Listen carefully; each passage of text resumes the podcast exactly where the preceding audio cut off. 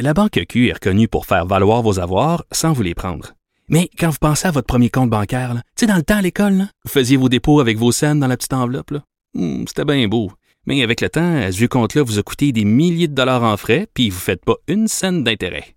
Avec la Banque Q, vous obtenez des intérêts élevés et aucun frais sur vos services bancaires courants. Autrement dit, ça fait pas mal plus de scènes dans votre enveloppe, ça. Banque Q. Faites valoir vos avoirs. Visitez banqueq.ca pour en savoir plus.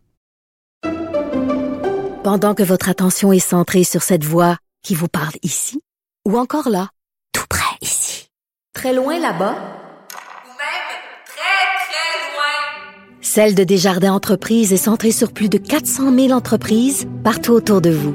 Depuis plus de 120 ans, nos équipes dédiées accompagnent les entrepreneurs d'ici à chaque étape pour qu'ils puissent rester centrés sur ce qui compte, la croissance de leur entreprise. Un adolescent de 17 ans poignardé. Une autre femme assassinée. Il est visé par des allégations d'inconduite sexuelle. Les formations politiques s'arrachent le vote des familles. Comment faire fructifier votre argent sans risque? Savoir et comprendre les plus récentes nouvelles qui nous touchent. Tout savoir en 24 minutes. Avec Alexandre Morin-Villouellette et Mario Dumont. En manchette dans cet épisode, un projet de loi pour l'élargissement de l'aide à mourir déposé aujourd'hui. La Sûreté du Québec reconnaît des lacunes de communication dans les premières heures du dossier des jeunes filles Carpentier. Nomination du PDG d'Hydro-Québec, Fitzgibbon reconnaît qu'il ne connaît pas la loi d'Hydro-Québec Joe Biden s'engage à abattre tout objet aérien qui menacerait la sécurité des États-Unis. Tout savoir en 24 minutes. Tout savoir en 24 minutes. Bienvenue à Tout savoir en 24 minutes. Bonjour, Mario. Bonjour. Alors ce matin, c'est fait et déposé par la nouvelle ministre des Aînés qu'on apprend euh, tout nouvellement à connaître, Sonia Bélanger. Projet de loi qui élargit l'aide médicale à mourir, qui va également forcer les maisons de soins palliatifs à offrir désormais ce service de fin de vie, tout en autorisant du même coup les infirmières praticiennes spécialisées d'administrer donc le soin de fin de vie. Fait qu'on élargit de deux façons. On élargit qui y a droit, puis on élargit euh, qui et où peut l'offrir.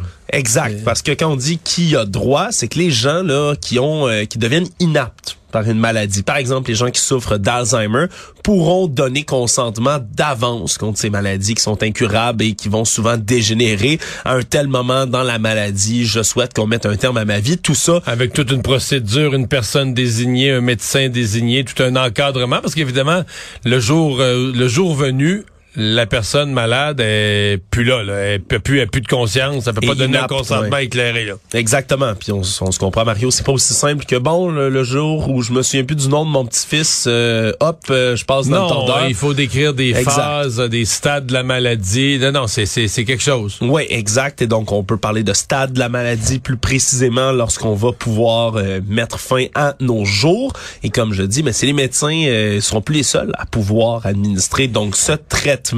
On verra si le projet de loi sera adopté. Là. Évidemment, la CAQ étant majoritaire, c'est plus une formalité qu'autre chose, mais il risque d'avoir beaucoup de discussions autour du projet de loi parce qu'on va un peu moins loin quand même qu'au fédéral là, qui parlait de l'élargir pour euh, les soins, euh, entre autres, là, des troubles de santé mentaux. Mais bon, c'est quand même Trouble de santé mentale et euh, mineurs, personnes mineures de 18 ans et moins. Mais au fédéral, c'est pas une projet de loi. un, c'est un rapport soumis à la Chambre des communes. Rapport d'ailleurs. Contrairement à tout ce qui s'est toujours fait à l'Assemblée nationale de façon unanime, avec tous les partis, une collaboration, ça veut pas dire que tout le monde est tout le temps d'accord sur tout, mais on essaie d'avancer au même rythme, d'avancer au fur et à mesure que tout le monde est d'accord, qu'on a l'unanimité. Sur des projets aussi chauds, Exactement. À Ottawa, les conservateurs sont, sont pas d'accord. Les conservateurs, donc c'est un rapport qui est déposé, mais c'est un rapport qui est avec dissidence du Parti conservateur, qui est pas d'accord, je pense, pour les deux, les mineurs et les troubles mentaux. Premier pro- gros projet quand même à piloter pour la ministre Sonia Bélanger. Très délicat, très gros, euh, très gros projet. Euh, dans le cas des maisons de soins palliatifs, j'ai hâte de voir la réaction. Est-ce que, au départ, les maisons de soins palliatifs ne voulaient pas. hein, c'était une opposition idéologique, ne voulaient pas donner l'aide médicale à mourir, disaient que c'était pas dans leur, c'était pas dans leur continuum de soins, c'était pas dans leur approche de soins. Euh, la façon dont ils gèrent la fin de vie, où ils accompagnent les gens en fin de vie. Maintenant, là, euh, il y a déjà une bonne part des maisons de soins palliatifs qui, bon, hein, parce que c'est demandé souvent, puis tout ça, donc qui sont habitués à le faire, à l'offrir. Mais euh, il y en a qui ont toujours une réticence, qui disent non, nous, si vous voulez, si vous voulez aboutir, euh, venez pas à notre maison de soins palliatifs. Si vous voulez aboutir avec une aide médicale à mourir, le problème, c'est quand les personnes décident ça, sont souffrantes, demandent l'aide médicale à mourir et sont, maintenant depuis deux semaines dans la maison de soins palliatifs, là, faut qu'on on prenne la personne dans son pire état de faiblesse, qu'on la redéménage dans un hôpital pour 24 heures, 48 heures, pour une journée ou deux, pour aller chercher l'aide médicale à mourir. Ça, ça prend toutes sortes Ben, de ça- ressources, ça, plaît pas place. tout, et puis ça plaît pas tellement aux familles, puis aux gens, puis d'être déménagés dans cet état- de faiblesse-là, puis tout ça. Oui, souvent que en plus que la maison de soins palliatifs, c'est un endroit qui devient familier pour Qui la devient un personne. milieu de qui, vie, là. Qui parfois ouais, perd tous ses repères.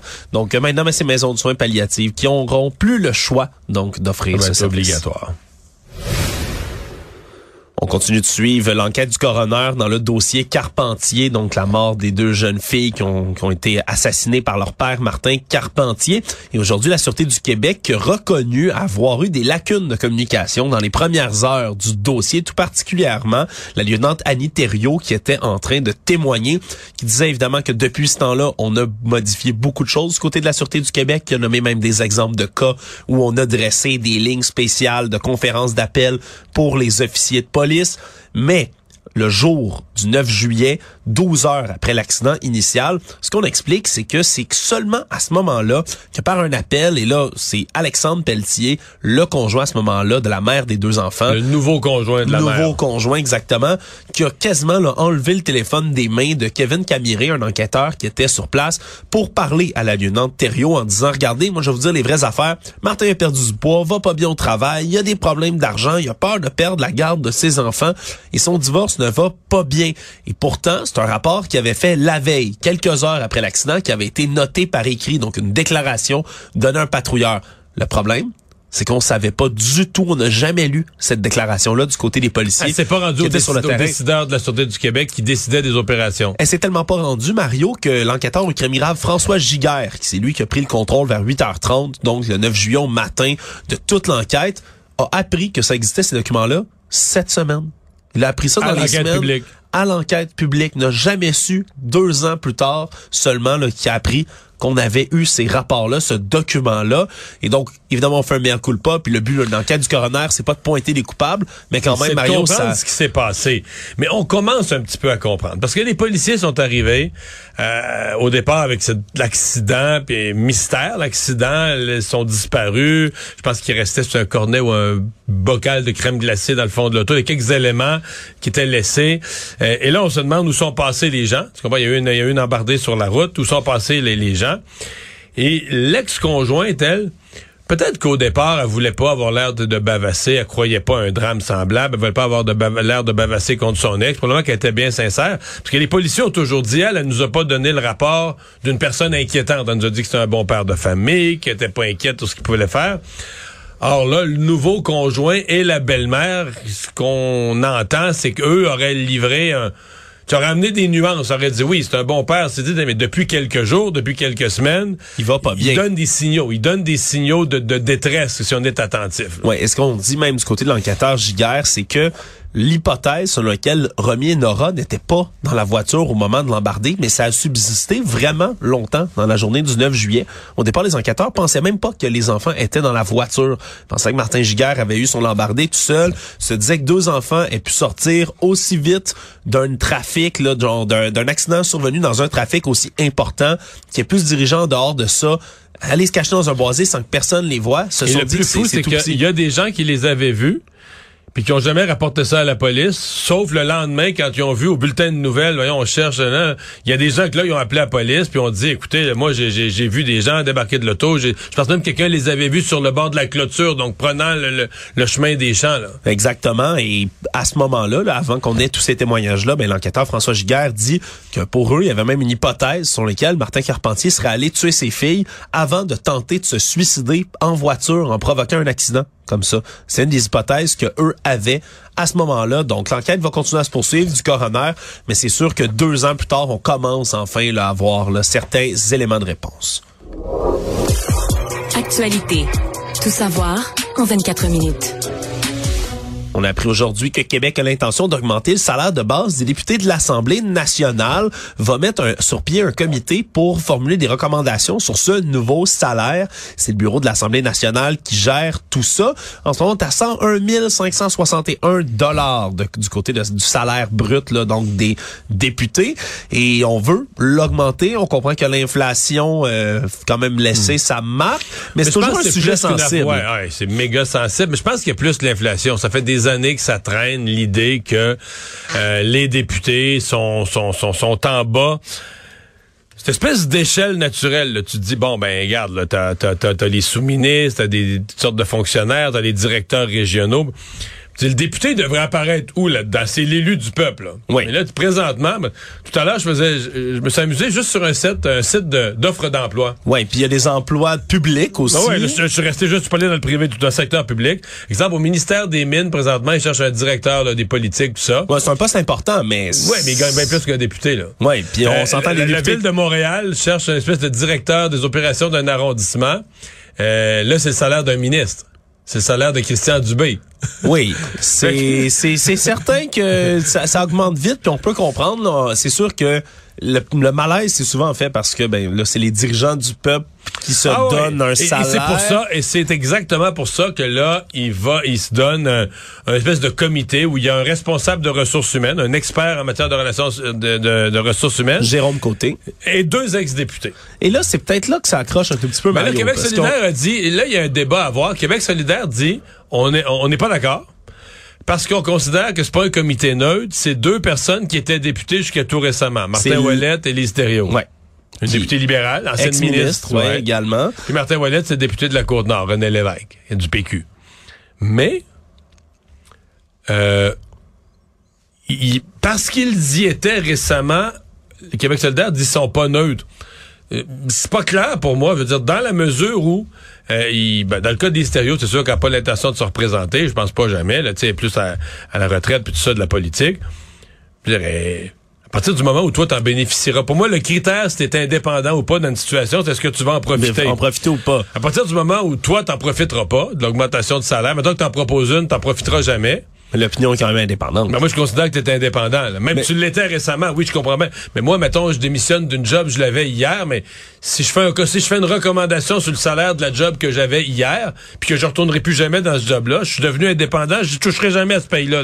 J'ai fini, j'ai fermé. Ouais, t'as peut-être la meilleure des opinions pour, à ce moment-là, parler de ça, parce que, ouais. est-ce que c'est assez, c'est pas assez pour la charge de travail, quand même, que les députés ont, là? C'est sûr qu'il y a, il y a toujours l'exemple, là, je, je, je vais citer quelqu'un en riant, des plantes de députés, euh, mais, euh, comme dirait Claire Sanson, mais, on- la plupart des députés ont des commissions, travaillent, ont des longues Ouais, ils heures. travaillent font dans des- leur comté. Le- Ouais. Les, les députés, là, de- tu sais, ils travaillent quand même, il y a une grosse partie qui est dans leur comté.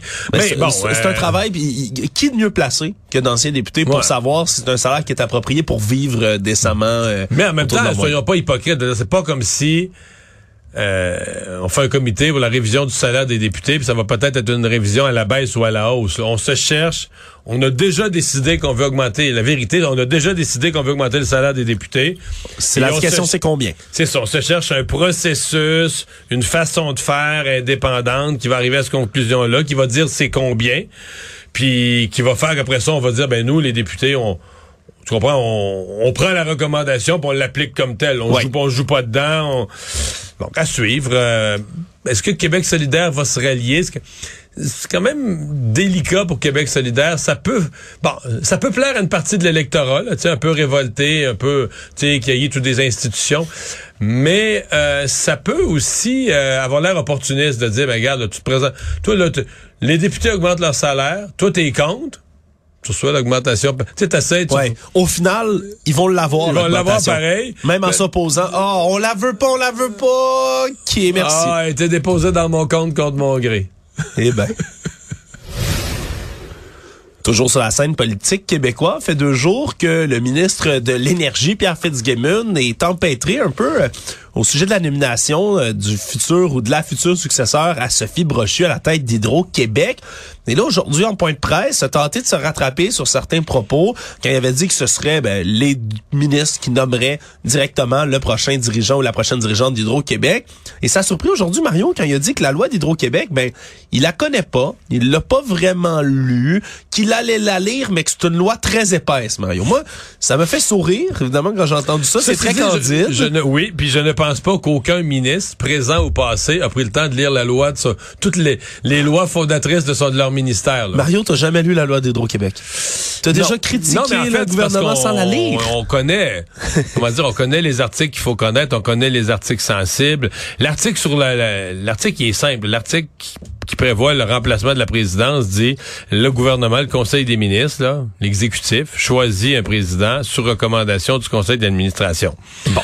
Mais dans les faits, le Conseil des ministres, là, moi je peux te parler de Robert Bourassa, de Jacques Parizeau, de Lucien Bouchard et d'autres. C'est le premier ministre qui décide. Là. Oui. N'est-ce pas au Conseil des ministres qui se mettent à jaser pendant une heure et demie, puis le Ils font un vote interne. Le premier ministre dit, on passe au vote, bon, 16 pour un, 13 pour l'autre, voyons donc. Le premier ministre décide, puis il leur dit, je pense qu'il leur annonce par politesse, mais il n'y a pas personne qui va dire. Là, dans ce cas-ci, probablement que Pierre Fitzgibbon est tellement influent, probablement qu'il s'en mêle avec François Legault. Mais en bout de ligne, si François Legault décide qu'il veut un candidat ou qu'il veut pas un candidat, si, le pouvoir est quand même concentré. En fait, y a, dans un certain nombre de sujets au Québec, le pouvoir est quand même concentré dans les mains du premier ministre. Puis choisir le président de la Caisse de dépôt, choisir le président d'Hydro-Québec, les grands officiers comme ça. Ben, c'est comme le premier ministre qui décide. Là. Comme l'a dit M. Fitzgibbon, au final, ben, l'actionnaire d'Hydro-Québec, c'est qui? C'est le gouvernement, en bout de ligne, hein, dans tous les cas. Les partis d'en face vont, vont, vont, vont chialer, vont se, se scandaliser. Je veux dire, quand ils sont élus, là, ils remettront pas le choix du président d'Hydro-Québec à Pierre Jean-Jacques, puis euh, tu comprends, c'est le premier ministre qui va décider, puis jusqu'à un certain point, c'est correct, on l'élit, puis à un moment donné, il prend des décisions, puis c'est absurde, il, c'est absurde, il paye pour. C'est le président d'Hydro-Québec, le prochain complètement pourri, là, François Legault, va se leur faire mettre sur le nez tous les jours. C'est aussi ça, décider, c'est que tu décides, puis après ça, t'es responsable. Tout savoir en 24 minutes. Après Manuela Lambropoulos, c'est au tour du député libéral de Westmount, Marc Garneau, euh, de continuer sa sortie sur le projet de loi C-13 qui modifie la loi sur les langues officielles. Mais il est tombé aussi dans un autre pli de Mme Lambropoulos, diffuser des faits qui sont pas exacts ou complètement exacts. Donc un peu de désinformation sur ses réseaux sociaux. Dans la nuit d'hier à aujourd'hui, il a euh, continué de miner un peu la loi de son propre gouvernement qui tente entre autres ben, de protéger le français. Et lui, ce qu'il a dit dans son texte, il dit qu'il y a conflit d'interprétation entre la loi C-13 et la Charte québécoise de la langue française, mais ce serait la loi 96, donc au Québec, qui l'emporterait. Et lui a dit, ben, c'est une loi qui peut pas être contestée en vue de la de la clause dérogatoire. Problème, c'est que ben ça, c'est un amendement que le Bloc québécois voulait instaurer qui n'est pas passé. Les oppositions ont décidé de voter et le gouvernement a décidé de voter contre. Donc, il n'y a pas cette prévision-là du tout. C'est pas vrai pas tout que la loi 96 la loi, disposer. Ça aurait pu être le cas si l'amendement proposé par le bloc avait été adopté. Mais au final, ça n'a pas été le cas. Donc, il a relayé euh, quelque chose qui n'est pas exact. Sauf encore que une fois. même si lui puis Mme Lambropoulos et d'autres diffusent des, des, des, des choses qui, sur le plan des faits, sont fausses, euh, ils marquent des points parce qu'ils sont de plus en plus nombreux. Euh, on parle de minimum, ils sont rendus quatre, mais il y a des gens qui disent non, non, non, oublie ça, quatre, c'est plus que ça. Il y en a d'autres dans l'ouest de Montréal qu'on connaît pas, mais qui sont avec eux. Et là, il semble qu'il y en a peut-être, il semble qu'il y en a dans d'autres provinces qui les encouragent, qui disent ben là, enfin, quelqu'un qui le dit, puis défendre le français, on aura le pompon, ben, tu sais, donc ils sont encouragés par d'autres. Donc, ça devient, euh, ça devient une contestation qui va être fatigante pour M. Trudeau, qui l'a laissé aller jusqu'à maintenant.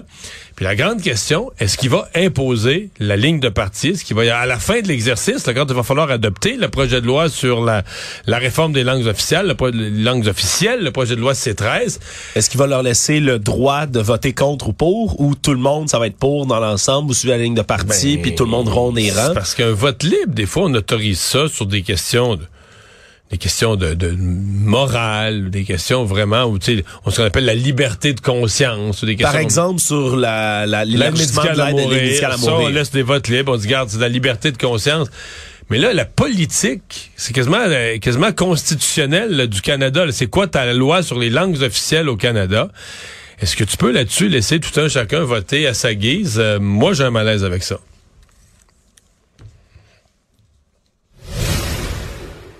Toujours euh, dans les projets de loi à Ottawa, on a annoncé aujourd'hui du côté du Bloc québécois qu'on allait déposer un nouveau projet de loi, projet de loi qui viendrait amender une loi qui existe déjà et dont on a beaucoup parlé dans les temps présents, la loi C5, euh, celle qui donne des peines avec sursis, entre autres pour certains cas de crimes par arme à feu, mais aussi pour des cas d'agression sexuelle. Et le député du Bloc, Réal Fortin, va déposer au cours des prochaines semaines, justement, un projet qui ferait revenir aux peines minimales des crimes qui sont commis, surtout en matière d'agression sexuelle, parce qu'on en a eu plusieurs Ça, cas dans les euh, dernières semaines, Mario. C'est tout un geste de panique du bloc, là. Oui, absolument. Ils sont, sont un peu en retard, peut-être. Ben, diront- c'est-à-dire que le bloc, le bloc s'est fait prendre. Écoute, le bloc a vécu un drame cette semaine. L'Assemblée nationale, mardi, a voté deux résolutions unanimes. Les quatre partis de l'Assemblée nationale demandent quelque chose à Ottawa. Donc, exemple, prenons l'exemple que tu viens de nous, dont, dont tu viens de nous parler.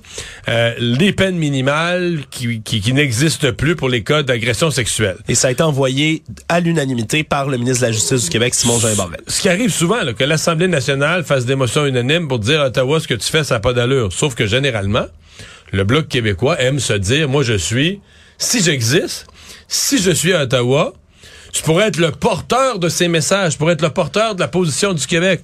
Or, dans ce cas-ci, le Parti libéral a travaillé main dans la main avec Justin Trudeau pour abolir ces peines minimales. Parce que c'est un parti de gauche, le Bloc, comme le parti, comme le, comme le, Parti libéral de Justin Trudeau. Puis ils ont travaillé ensemble, puis ont aboli les peines minimales, puis ils étaient tous d'accord avec ça. Et là, ils se rendent compte qu'au Québec, ça passe pas, que les anges, les gens sont choqués, que les crimes par à feu. Et donc là, ils disent, ben nous, là, la réponse ce matin, j'ai reçu une entrevue avec François Blanchet, il m'explique, puis je, comprends ce qu'il dit. Il dit, ben là, dans le projet de loi C5, il y a des bouts qui nous plaisaient, sur les, par exemple, sur les contraventions en cas de, commerce ou de, de drogue, mais des bouts qui nous plaisaient moins, fait que là, on était mal pris. Si on voulait ce que, si on voulait le positif du projet de loi, il fallait voter pour, mais là, on ramassait le négatif avec. Personnellement, je trouve que, généralement, dans, quand tu votes une loi, à partir du moment où il y a une disposition de la loi que tu trouves débile, tu votes contre. Là. Tu t'associes pas ton nom à une loi, même si tu es d'accord avec les trois quarts. Si tu penses qu'il y a le quart de la loi qui a, qui a des effets débiles sur la société, tu votes contre. Moi, je me suis toujours conduit de même en général. Ceci dit, là, le Bloc maintenant est en mode rattrapage et dit qu'il va aller déposer un autre projet. On se comprend que leur autre projet, il s'en va mourir au feuilleton. Là. Oui. C'est c'est pour sauver la face du Bloc québécois. Mais dans les faits, ils ont participé à l'adoption. Ils ont permis l'adoption d'un projet de loi qui rend les peines moins sévères pour euh, les crimes par arme à feu et pour des crimes d'agression sexuelle. Et je comprends qu'à Québec, tout le monde soit outré. Là. Économie. La chaîne de restauration sportive québécoise La Cage, anciennement La Cage au sport, va ouvrir une succursale à l'extérieur du Québec. Non pas dans le reste du Canada, non pas aux États-Unis, mais à Bordeaux, en France. Donc, ça va vraiment s'appeler La Cage et pas The Cage. Ce sera à Bordeaux, donc, qu'on va faire cette franchise avec l'ancien joueur de rugby français Olivier Brouzet, qui va se lancer dans l'aventure. Collaboration aussi avec la boulangerie Ange, hein, qui a déjà des succursales ici au Québec, qui vient de la France. Et donc, on a un partenariat pour ouvrir ça ailleurs. Et on a confirmé une entrevue un peu plus tôt avec nous aujourd'hui du côté de Jean Bédard, le président et chef de la direction de la cage, qu'on allait avoir des petits rappels du Québec aussi dans ces succursales-là, Mario. Absolument, absolument. Mais moi, c'est une des questions que j'avais. Est-ce que c'est ce qu'on fait un nouveau concept pour les Français, mais le menu va être à 90% pareil? Bon. Euh, on va développer un peu plus la poutine parce qu'il semble que nos cousins français sont curieux de voir. euh, c'est un mec québécois qui connaissent sont curieux d'en avoir sur le menu. Ils vont peut-être diffuser plus de matchs de, de soccer, de foot? Moi, d'après moi, avoir. Mais dans le concept, ils disent qu'il y a quand même l'idée que beaucoup de Français sont curieux des sports nord-américains. Il y a un problème de fuseau horaire parce que souvent, quand un match de hockey se joue en soirée au Québec, euh, il est rendu 2 heures du matin, là, heure de heure- heure de France. C'est sûr. Mais quand même. euh, donc, il semble-t-il qu'il va avoir quand même un visage assez québécois à la cage. Et que si le partenaire là-bas, le partenaire français, la boulangerie, Ange. la, la- la boulangerie des Anges, là, eux, ils sont partants. là. C'est-à-dire que Oui. si ça va bien, et si l'expérience à Bordeaux est gagnante, euh, on pourrait se retrouver avec 5, 10, 15, 20 cages un peu partout à travers la France. Si vous êtes nostalgique du Québec, vous êtes à Paris, vous pouvez aller voir un petit match de foot à la cage. Le monde. Joe Biden, le président américain, s'est adressé au peuple aujourd'hui par rapport aux objets aériens qui ont récemment été détectés puis abattus un peu partout au-dessus des États-Unis et du Canada. S'est réengagé là à abattre tout objet aérien qui menacerait la sécurité des États-Unis. Parce qu'on se souviendra, là, le 4 février, c'est un ballon chinois. 10, 11, 12 février, d'autres objets non identifiés qui ont été par la suite Mais dont abattus. il, a- dont il a dit aujourd'hui qu'il était probablement pas chinois. En tout cas, il a baissé là, significativement la probabilité de l'hypothèse que ce soit d'origine chinoise, sans dire d'où ça viendrait. là. Ouais, parce que là, les débris des objets volants font l'objet d'analyse, mais c'est difficile d'aller chercher la plupart de ces objets-là puisqu'on les abat là, sur des zones qui sont pas habitées, qui sont très loin de la civilisation pour évidemment éviter de, de frapper qui que ce soit avec les débris. Et là, Ça on doit veut- tomber en beaucoup de petits morceaux quand même. Là. Oui, surtout tu sais à la hauteur où c'est ça, ça brise là, 40 000 Ouais, pieds. avec un missile. Là. Ils ont le temps de se disséminer dans le vent un tout petit peu. Ils tombent pas exactement au point au-dessus des abats, ça, on le comprend. Donc, c'est plus difficile à retrouver. On va même analyser la source, la provenance de ces objets-là. Parions qu'on a bien hâte d'avoir des réponses et de les donner du côté du gouvernement américain. Et rapidement en terminant, Mario, on a un autre officiel important euh, figure du gouvernement russe qui est décédé aujourd'hui. Marina Yankina, de 58 ans, s'occupait entre autres du financement de l'invasion russe en Ukraine au ministère de la Défense russe. Elle est décédée par un suicide du 16e étage, tombé de 50 mètres. Deuxième suicide d'un haut gradé russe euh, cette semaine, qui meurt après une longue vague quand même de suicides en Russie. Est-ce qu'on sait des dirigeants autour de Vladimir Poutine? Est-ce qu'il y a une